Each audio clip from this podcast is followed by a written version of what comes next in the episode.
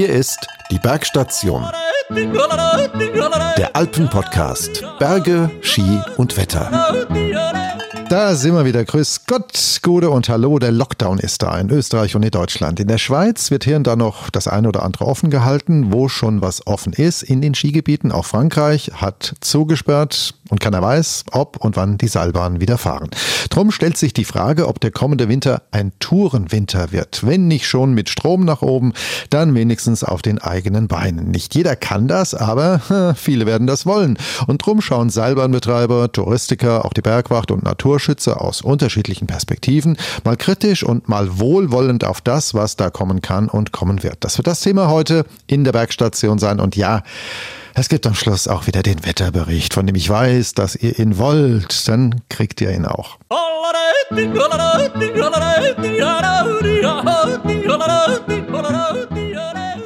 In zwei Wochen am 19. November hätte Gurgel, wenn es denn nach Plan gegangen wäre, als eines der ersten Nicht-Gletscherskigebiete in Österreich die Türen und die Seilbahnen aufgesperrt. Und das ist natürlich jetzt vom Tisch, Corona-bedingt.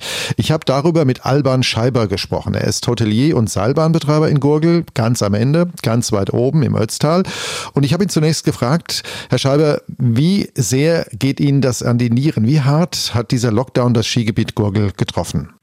Ja, wir haben ja traditionell eben machen wir ja immer sagen wir mal Mitte November auf und äh, für uns ist das natürlich, äh, wo man schon sagen muss, äh, die Wintersaison für uns ja die Haupteinnahmequelle ist. Im Sommer ist ja bei uns etwas ruhiger, mhm. der Höhe geschuldet etc.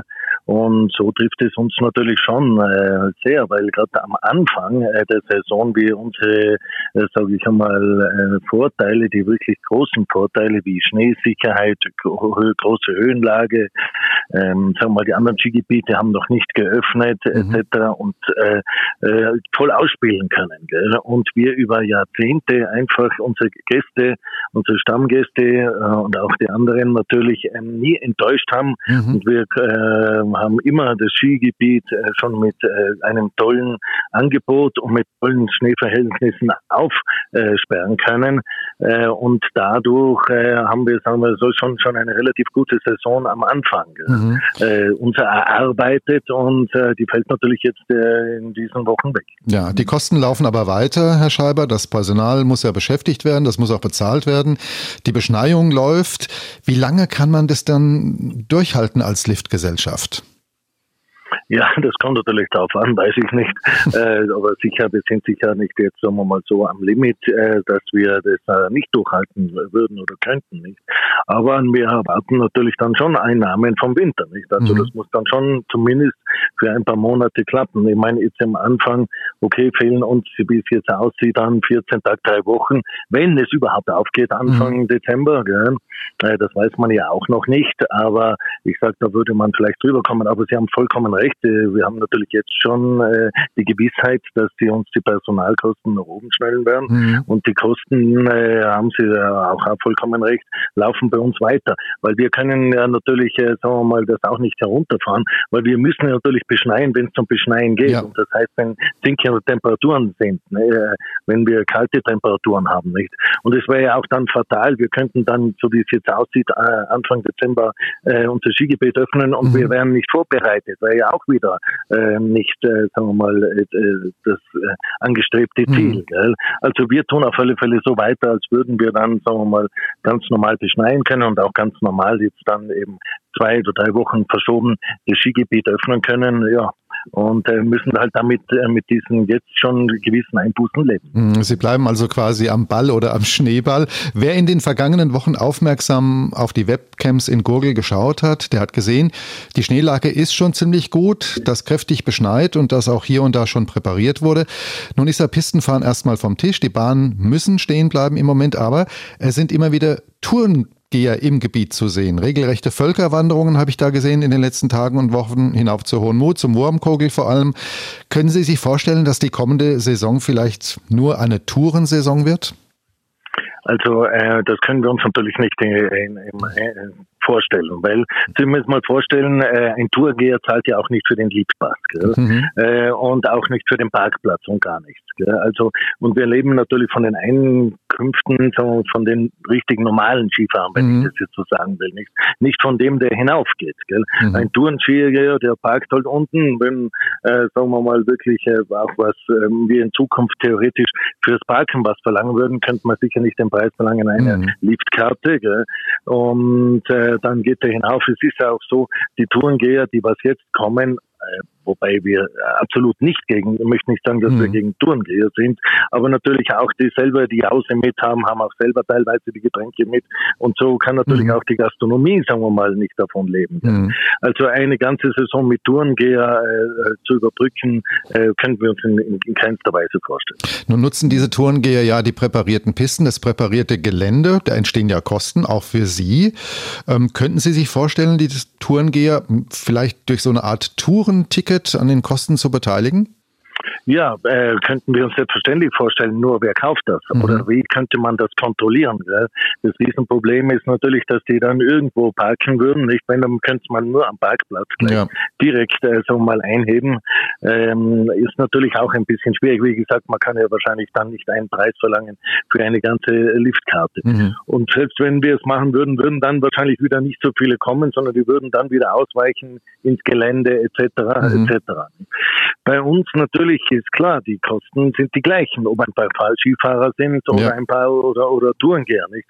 Wir haben natürlich das Problem, äh, wenn wir am Abend präparieren und dann in später Nacht nochmal jemand äh, in diese äh, präparierte Piste hineinfährt, ja. muss man sich vorstellen, ähm, wird die Piste unter, in der Nacht zieht die an, wir, wir sagen, das zieht an, also mhm. es wird ein bisschen härter, um in der Früh eben eine absolut perfekt präparierte Piste zu haben. Wenn jetzt da ein paar Tourenskifahrer runterfahren, ist die Piste wieder mit gestört mhm. mit ein paar ähm, nochmal Schwingen und ein, ein paar Wedel-Ding. Äh, und äh, so kommt dem normalen Skifahrer vor, wir haben eigentlich gar nicht präpariert. Mhm. Das ist das Riesenproblem. Mhm. Wir haben auch noch das Riesenproblem, dass wir äh, präparieren sehr viel mit Windenmaschinen, also mit Seilen. Unsere Pistengeräte sind an steilen Stellen mit Seilen angehängt, damit mhm. wir eben, sagen wir mal, nicht das äh, beim Hinunterfahren den Schnee mit hinunternehmen mhm. und beim Rauffahren nicht mehr mit hinaufschieben können. So können wir uns halten und können beim Rauffahren sogar noch den Schnee, wenn wir wollen, mit nach oben nehmen. Und so kriegen wir einfach die best präparierten Pisten hin. Mhm. Äh, und diese Seile sind natürlich auch gefährlich, wenn jemand in der Nacht äh, da herunterwedelt mhm. äh, und das nicht beachtet. Dann kann er da reinfahren. Das sind ganz schlimme Unfälle.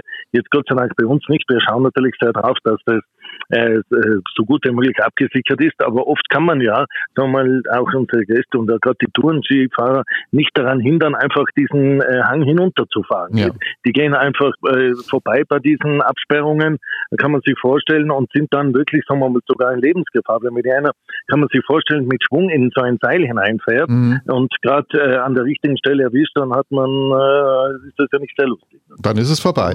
Sie haben es schon erwähnt, Hütten, Restaurants im Skigebiet, die bleiben ja vorerst auch geschlossen. Wäre es denn möglich, vielleicht den Tourengehern hier und da eine Einkehr zu ermöglichen? So käme vielleicht ein bisschen Geld in die Kasse oder ist das einfach nicht rentabel? Ähm, erstens dürfen wir jetzt noch nicht bis mhm. 30. November, aber wenn es dann so wäre, würde man sicherlich das vielleicht mal überlegen können. Äh, sicher, es ist so, dass wir da natürlich selbstverständlich nicht alle unsere Hütten äh, öffnen können, sondern nur ein Teil davon. Und da ist das Riesenproblem natürlich am Wochenende kommen dann die, sagen wir mal, die Einheimischen, wo dann viel los wäre. Unter der Woche mhm. wäre, sage ich mal, äh, eher weniger los und man müsste ja trotzdem diese Mitarbeiter beschäftigen.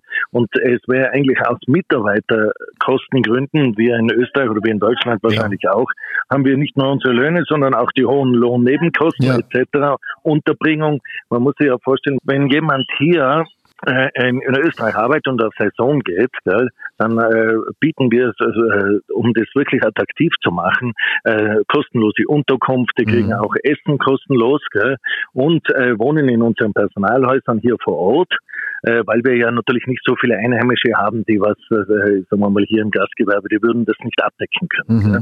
Jetzt sind es natürlich Kosten mit den Lohnkosten, Lohnnebenkosten, Unterbringungskosten äh, so hoch und wenn da, sagen wir mal, nicht der gewisse Umsatz laufen würde, wäre das absolut unrentabel. Ja. Und wir erwarten und müssen natürlich auch die unsere Mitarbeiter, sagen wir mal, fünf oder sechs Tage die Woche beschäftigen und das wäre, sagen wir mal, am Wochenende, wenn wir nur am Wochenende offen hätten, eben nicht möglich. Ja, mhm. Sie sind ja auch Hotelier, Sie leben von Ihrem guten Ruf und den Gästen, die bleiben ja nun erstmal aus. Ähm, was bedeutet dieses Corona-Geschehen für Sie als Hotelunternehmer?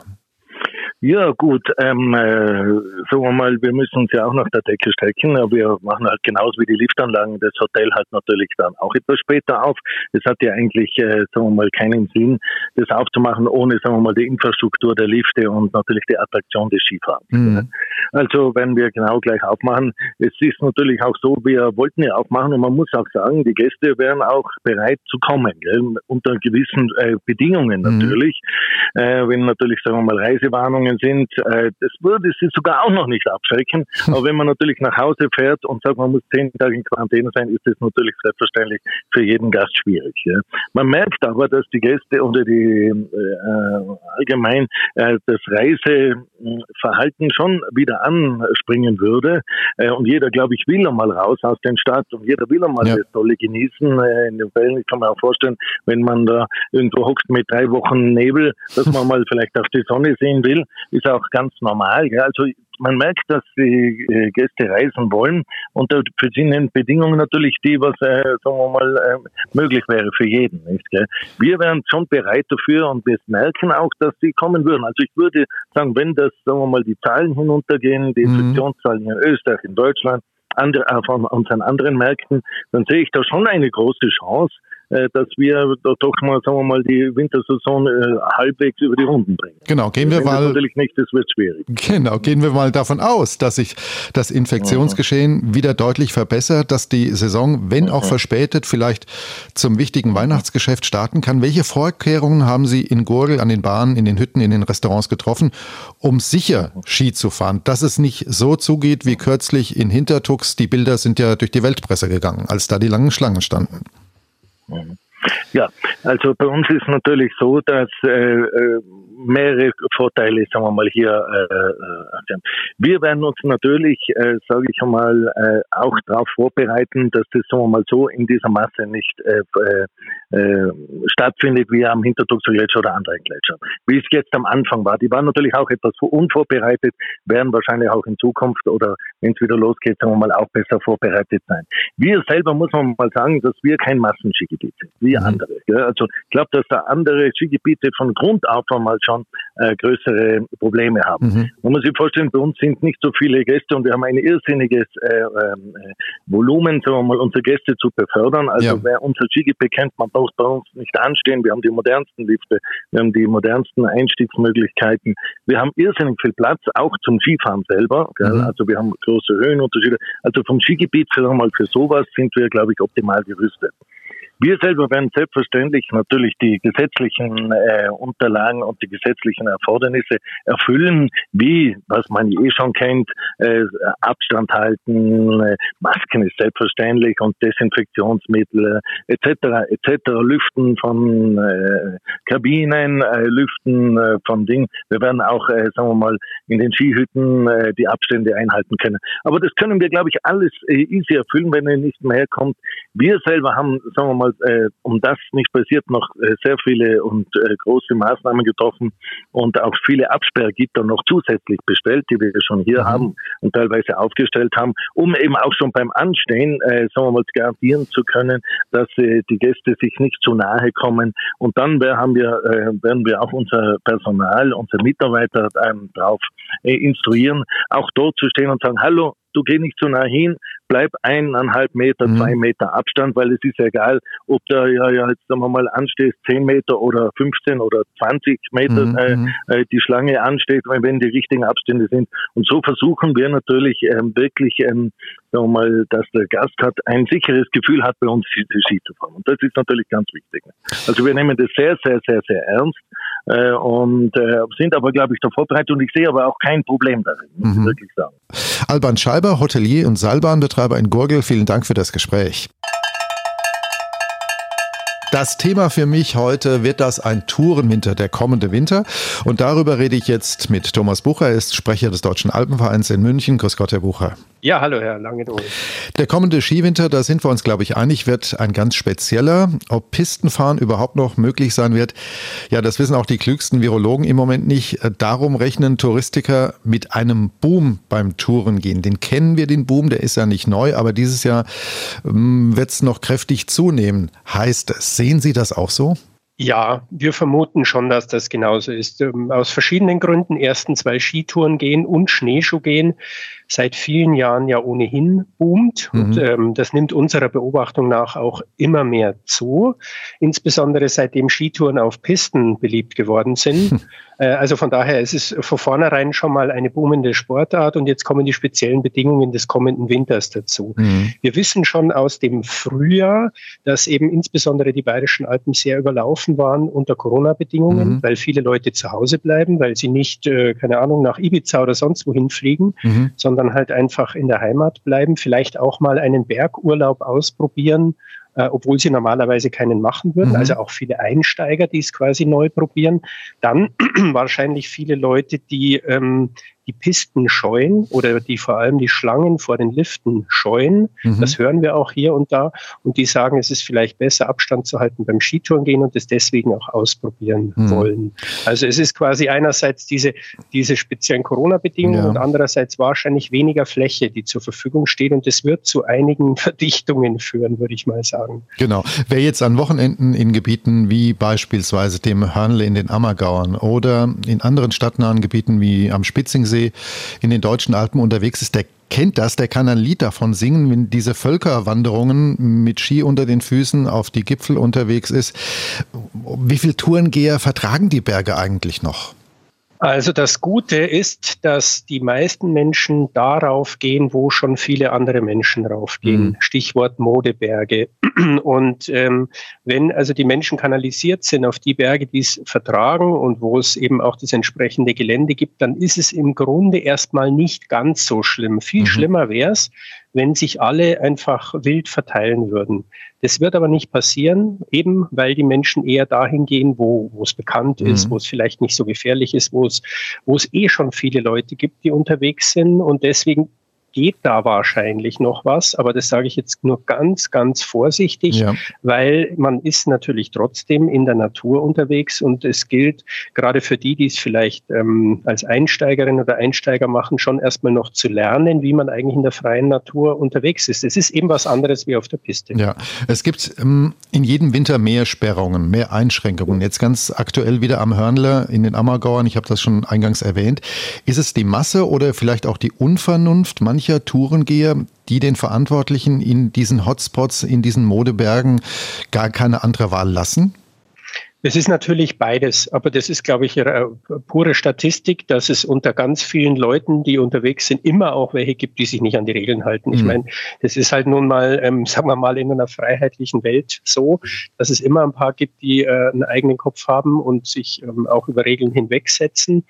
Ähm, also es ist die Masse einerseits und es gibt immer ein paar, die sich dann eben nicht an die Regeln halten. Und unterm Strich, ähm, wenn es zu viele werden, kommen dann hier und da eben auch Sperrungen raus, die wir momentan beobachten und weshalb es eben umso wichtiger ist, zu kommunizieren, wie eigentlich die vernünftigen Regeln sind. Mhm. Da haben wir eine Kollision, nämlich äh, mit dem freien Betretungsrecht äh, der Natur. Das hat in Bayern Verfassungsrang.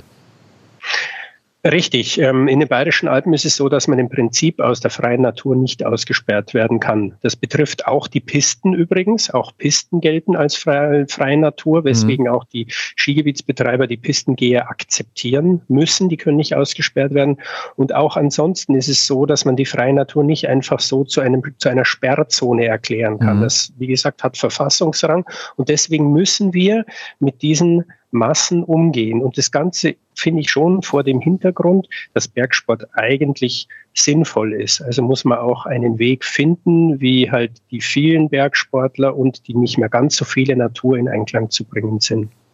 Wenn wir jetzt davon ausgehen, dass das ein Tourenwinter wird, davon gehen wir ja im Moment aus, da sind wir uns einig, ähm, kann denn dann jeder Pistenfahrer einfach so umswitchen? Leute, die sagen, ich will nicht in diesen Schlangen stehen. Wenn ich an die Unfallzahlen bei den Tourengehern aus den vergangenen Wintern denke, dann habe ich einen Eindruck, es sind zu viele zu unvorbereitet unterwegs in den Bergen im freien Gelände.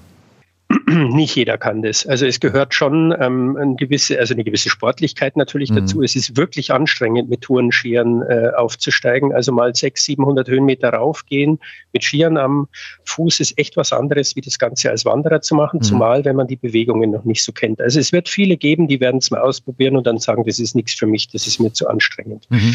Und dann kommt äh, dazu, also solange man Skitouren auf Pisten macht, ist es bei der Abfahrt natürlich kein Problem, weil da fahre ich ja auf der Piste runter. Wenn ich aber ins Gelände gehe, habe ich ganz andere Bedingungen. Äh, mal Bruchhasch. Äh, wer sowas mal gefahren ist, weiß, was das bedeutet. Ähm, da kommt man nicht so leicht um die Kurve. Also es wird wahrscheinlich viele Leute geben, die dann doch auch an den Anforderungen scheitern, die das Skitourengehen mit sich bringt. Und das ist vielleicht auch gar nicht ähm, so schlecht. Also die Berge mhm. werden deswegen nicht so überlaufen, weil sie einfach nicht überall so leicht erreichbar sind. Und das ist, im, ja, das ist im Prinzip gut. Wer die Geduld mitbringt, ähm, wer die Demut mitbringt, sich da richtig reinzufieseln, wird zum Schluss Skitourengeher und wird vielleicht dann auch, ähm, auch mal einsame Berge erleben, weil sich nicht alle dorthin vorkämpfen wollen. Das heißt, man muss das auch so ein bisschen lernen und sich darauf einlassen und das Ganze nicht hektisch machen, sondern mit Ruhe und Gelassenheit. Der Deutsche Alpenverein wird in den kommenden Wochen Handreichungen und Tipps veröffentlichen, nicht nur für Tourengeher, sondern auch für Schneeschuhwanderer oder Spaziergänger ganz generell. Was wird denn da drin stehen? Das, de, ja, das große Motto wird sein, dass es auf die Selbstverantwortung ankommt. Also dass man äh, sich dessen bewusst wird, wenn man in die Berge geht, ähm, ist man in einer Art Wildnis mhm. unterwegs und nicht da, wo es äh, blaue, rote, schwarze Pisten gibt und Schilder und so weiter, sondern dass es wirklich auf den Einzelnen ankommt und zwar sowohl im Hinblick auf die Risiken, die da draußen sind, mhm. Stichwort Lawinen, aber auch Orientierung und andere Dinge. Und auf der anderen Seite, dass man sich in einer sensiblen Natur bewegt und ähm, da eben auch Tiere, gerade in sensiblen Zeiten, halt in einem kalten und dunklen Winter, dass man die da stören kann. Also von daher, das Bewusstwerden davon, wo man sich da eigentlich befindet, wird im Mittelpunkt unserer Tipps stehen. Mhm. In diesem Sommer war es ja auf den Alpenvereinshütten bisweilen schon mehr als kritisch. Da waren Menschenmassen unterwegs, die unter Corona-Bedingungen eigentlich so nicht mehr zu bewältigen sind. Sie haben es ja schon gesagt, viele Leute sind in die Berge gegangen, weil sie eben nicht mal nach Ibiza oder Mallorca geflogen sind. Die haben was Neues für sich entdeckt. Was werden denn die Hüttenwirte tun, die jetzt im Winter offen halten oder aufschließen, aufsperren oder die Winterräume haben, wenn es wieder so wird, wenn es wieder zum Bersten voll wird? Im Winter ist es tatsächlich problematischer als im Sommer, weil im Sommer hat man in der Regel äh, draußen eine Terrasse und da ist ja alles wesentlich weniger problematisch im Hinblick auf Aerosole. Mhm. Man muss aber auch sagen, im Winter haben deutlich weniger Hütten offen. Also von den um die 80 Hütten, die wir zum Beispiel in den Bayerischen Alpen haben, wir, der Deutsche Alpenverein, haben nur 20 oder weniger offen. Mhm. Und die Hüttenwirtinnen und Hüttenwirte, die offen haben, die schauen mit Bangen auf die Saison. Weil mhm. was ist los, wenn plötzlich schlechtes Wetter kommt und die vielen, die vielleicht auf der Terrasse sind, nach drinnen stürmen und dann auf einmal keine Abstände mehr einzuhalten sind. Also das wird eine wahnsinnig herausfordernde mhm. Saison und äh, wir wissen alle noch nicht, wie, wie das laufen wird. Zum Schluss habe ich noch eine ganz persönliche Frage. Ähm, gehen Sie selber in diesem Winter mit Ski auf Tour oder lassen Sie das in diesem Winter dann vielleicht doch lieber bleiben? Nein, also ich, ich wohne ja direkt am Alpenrand und eigentlich habe ich schon vor, auch Touren ähm, zu machen. Das hatte ich letzten Winter allerdings auch vor. Ähm, und im Endeffekt sind es nur drei oder vier geworden. Und die großen Pläne, die ich hatte, die waren halt irgendwie dahin. Jetzt bin ich wirklich gespannt. Ich hoffe auf einen, auf einen Winter, weil ich es schon wichtig finde, auch fürs persönliche, seelische Gleichgewicht in den Bergen unterwegs zu sein. Das wird ein Tourenwinter, sagt Thomas Bucher vom Deutschen Alpenverein. Und noch vertragen die Berge mehr Menschen, mehr Tourengeher. Das hat mich doch ein bisschen erstaunt. Tipps zur Anreise und auch zum richtigen Verhalten in den Bergen als Tourengeher und wie man sich fit macht. Für diese Form des Skifahrens gibt es in Kürze auf der Webseite des Deutschen Alpenvereins. Und jetzt, ihr wollt es nicht anders. Das Wetter.